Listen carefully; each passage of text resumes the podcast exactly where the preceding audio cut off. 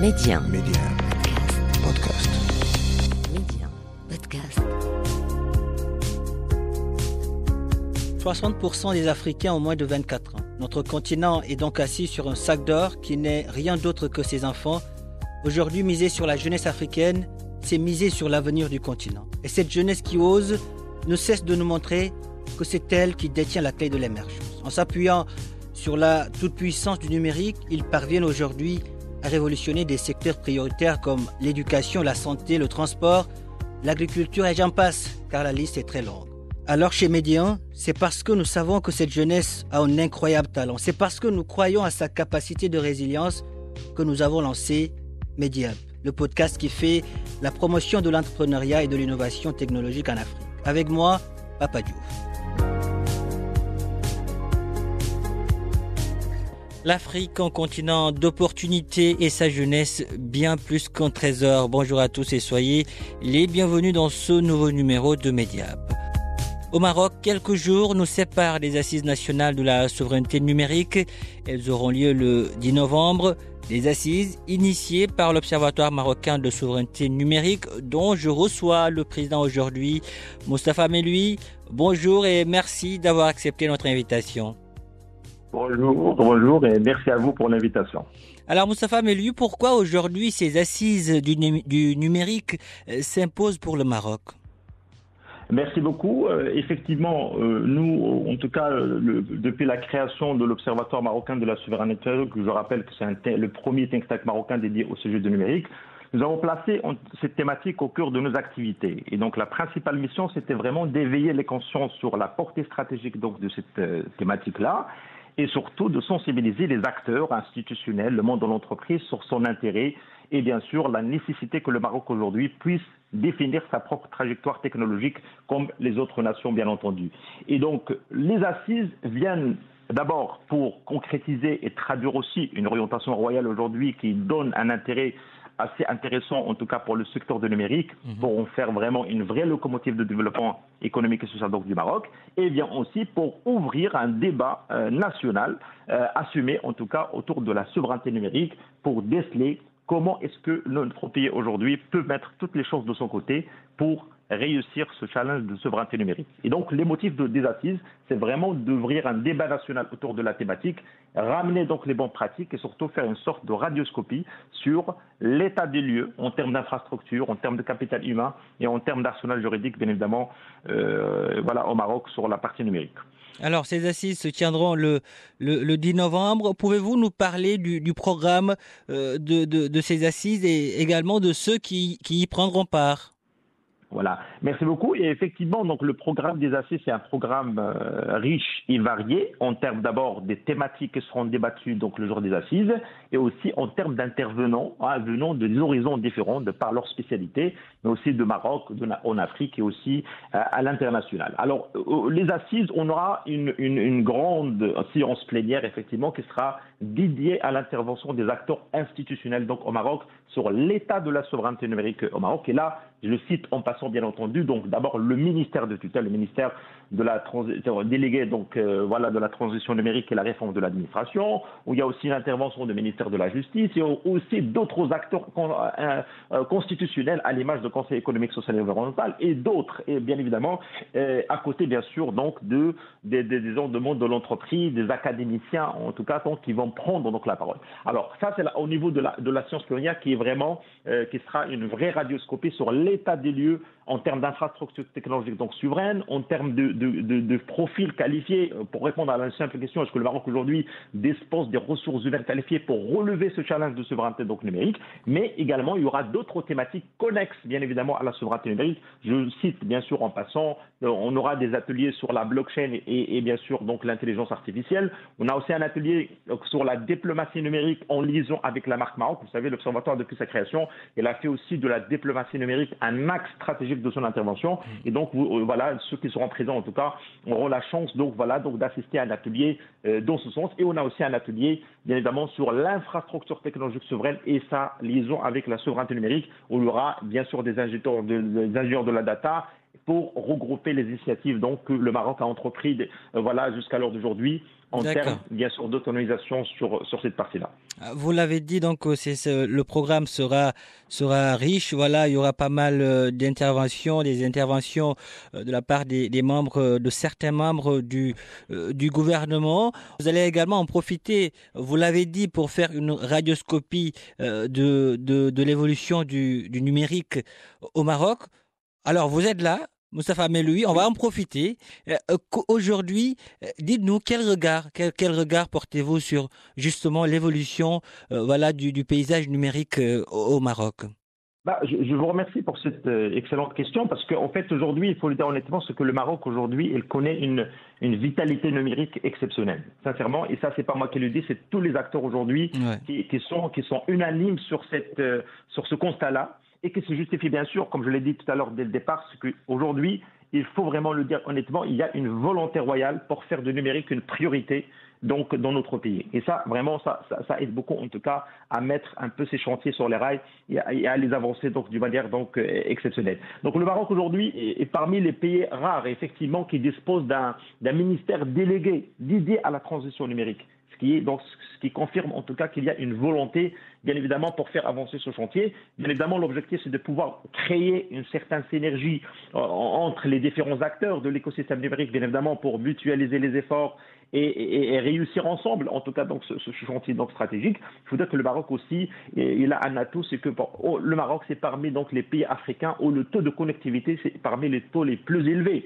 Et donc, les gens, ils ont accès, il y a une accessibilité, une démocratisation d'accès aux nouvelles technologies de l'information et de la communication qui est exceptionnelle et qui favorise, bien évidemment, un usage croissant. Bien évidemment, le Covid-19, il a été aussi d'un grand euh, atout, euh, bien évidemment, à cette dynamique digitale, bien sûr, mmh. donc au Maroc, parce mmh. qu'il a aider à accélérer, bien évidemment, la transition numérique et surtout à réconcilier des générations qui sont un peu, euh, on va dire, euh, fébriles par rapport, en tout cas, à la portée donc euh, stratégique, en tout cas, donc de, numérique. Donc, ouais. je veux dire qu'aujourd'hui, l'état du numérique au Maroc se porte bien et je pense qu'on a tous les ingrédients nécessaires pour espérer en tout cas un vrai décollage numérique au Maroc. En tout cas, sur le chemin du, du futur, on parle beaucoup de, smart cities, de villes connectées. Je, je, sais que euh, le royaume est, souvent cité en exemple, vous l'avez vous-même dit, mais concrètement, où est-ce qu'on en est? Alors, la, la, logique du smart city, bien évidemment, c'est une tendance aujourd'hui euh, qui n'est pas uniquement euh, au niveau donc Maroc, mais bien évidemment, maintenant qu'on parle de Maroc, il y, a, déjà des, des, datas à prendre en compte. Hein. Il faut savoir que la moitié de la population marocaine aujourd'hui, elle vit en ville.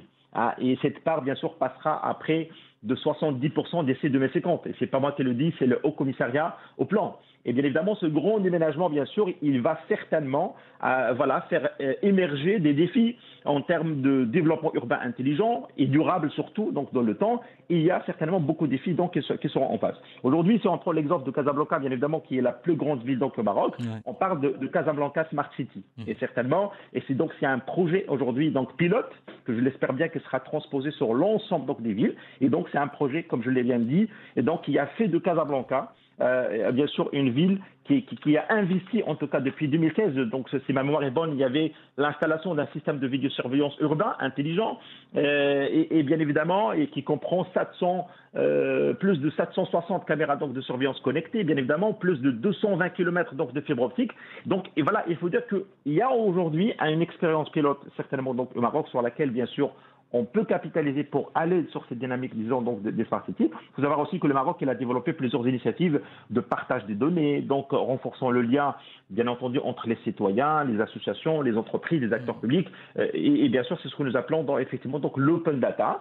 Et donc voilà. Et donc, si on prend l'exemple de, de Casablanca, pour aujourd'hui, pour nous, pour le Maroc en tout cas, comme étant un exemple donc référence et qui a euh, d'ailleurs été récompensé parce qu'en fait Casablanca donc euh, depuis octobre 2015 il a été euh, la première ville africaine à faire mm. partie de réseau ce qu'on appelle les 25 villes intelligentes mm. sélectionnées par l'Institut of Electric and Electronic Engineers donc ce qui fait aujourd'hui on, a une, une expérience sur laquelle on doit capitaliser mais l'objectif bien sûr c'est pas de centraliser dans cette expérience au niveau de Casablanca comme étant la métropole économique mais surtout aussi de la transposer sur d'autres d'autres villes D'accord. En tout cas, nous, nous l'avons vu, de la santé à, à l'éducation, en passant par la justice, on tente au Maroc de presque tout digitaliser, mais il y a encore, il y a encore du chemin à faire.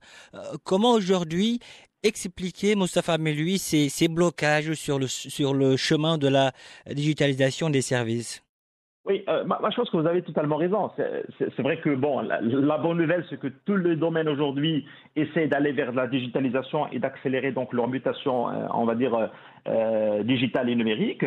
La mauvaise nouvelle, c'est qu'effectivement, ça tarde encore et c'est que la cadence reste un peu lente dans certains secteurs d'activité. Mmh. Et pour moi, à mon sens, de, de par ma, modeste mon modeste avis, c'est que la raison elle est très simple. Donc, c'est qu'aujourd'hui, nous assistons à un vrai décalage entre la vitesse de transition numérique entre le secteur privé et le secteur public. Donc euh, voilà, donc il faut vraiment qu'on arrive à installer un certain équilibre. Pourquoi? Parce que le secteur public, bien sûr, il connaît une dynamique donc plus rapide, bien entendu parce qu'elle est, connectée aux enjeux de la concurrence, de la compétitivité, de la productivité, de la logique de marché, etc.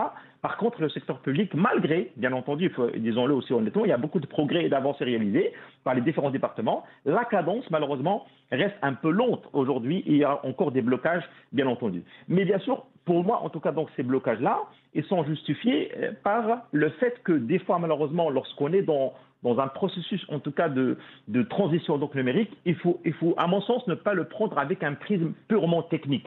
Parce qu'aujourd'hui, nous pouvons avoir et acquérir les technologies les plus sophistiquées au monde, mais si nous ne faisons pas un effort pour changer les comportements mmh. et, et, pour réhabiliter et voilà et changer les mentalités de l'humain, parce qu'au final, l'outillage technologique, c'est l'humain qui va l'utiliser au final.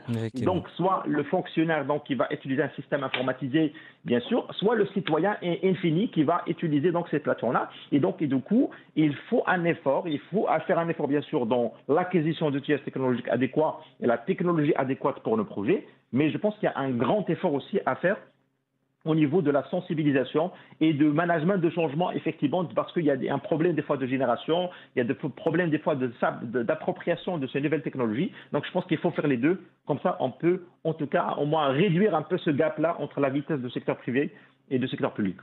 Et aujourd'hui, comment un think tank comme l'MNS euh, apporte ou bien peut apporter sa pierre à ce, à ce chantier d'envergure? Bien, évidemment, donc l'OMSN, l'Observatoire marocain de la souveraineté numérique, bien évidemment, c'est un think tank. Et bien évidemment, lorsqu'on parle d'un think tank, de par son ADN et de, par sa logique de fonctionnement, on est là, bien évidemment, pour apporter de la réflexion, pour accompagner, bien évidemment, tous ces chantiers donc, numériques. Et donc, bien sûr, en présentant des avis, des consultations et en abreuvant surtout, donc, on va dire, l'écosystème numérique des études, des ouvrages pour contribuer à enrichir en tout cas donc cette expérience, euh, on va dire numérique des euh, marocaines.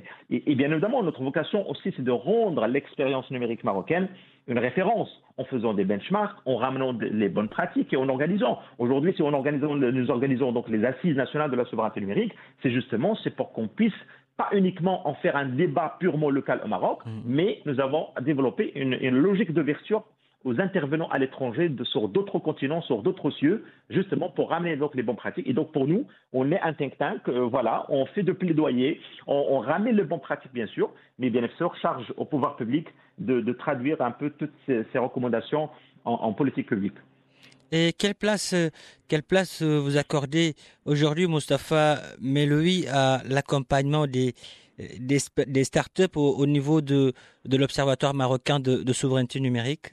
Ah, Merci pour cette question parce que, vous savez, donc, s'il y a un point fort aujourd'hui de, de, de, de l'OMSN, de l'Observatoire marocain de la souveraineté numérique, c'est que mm. c'est sa composition humaine. Aujourd'hui, nous avons une composition humaine qui est vraiment variée, qui regroupe des spécialistes de la data, des professionnels du secteur de digital, des académiciens, des juristes, mais surtout des entrepreneurs hein, ayant des startups effectivement et qui siègent soit dans le bureau exécutif de l'Observatoire, mais aussi au sein des différentes commissions. Et donc la présence de ces entrepreneurs au sein de nos instances, bien évidemment, nous permet d'être au plus proche de ces cibles, effectivement, de comprendre quels sont leurs vrais besoins et surtout de leur apporter certainement une vraie valeur ajoutée. Parce que le think tank, on n'est pas uniquement pour faire de la recherche à caractère académique, on est aussi pour, euh, là pour être dans une logique de, de, problem solving, donc d'apporter des solutions concrètes aussi à l'écosystème entrepreneurial. Donc je peux vous rassurer que les entrepreneurs siègent dans nos instances, nous sommes très proches donc de cette cible-là, effectivement, et nous essayons de leur apporter en tout cas de la valeur ajoutée à travers nos études et à travers donc les rencontres que nous organisons, bien entendu. Moustapha Meloui, merci. Merci pour toutes ces précisions. Merci d'avoir euh, répondu à nos questions. Je rappelle que vous êtes le président de l'Observatoire marocain de souveraineté numérique, voilà, qui va, euh, qui organise les assises, les assises nationales de la souveraineté numérique au Maroc. Ce sera le 10 novembre. Merci Moustapha Meloui. Et moi qui vous remercie. Voilà qui vous ferme ce numéro de Mediab. Merci de l'avoir suivi. Où que vous soyez, euh, prenez soin de vous et allez jusqu'au bout de vos rêves. N'abandonnez jamais.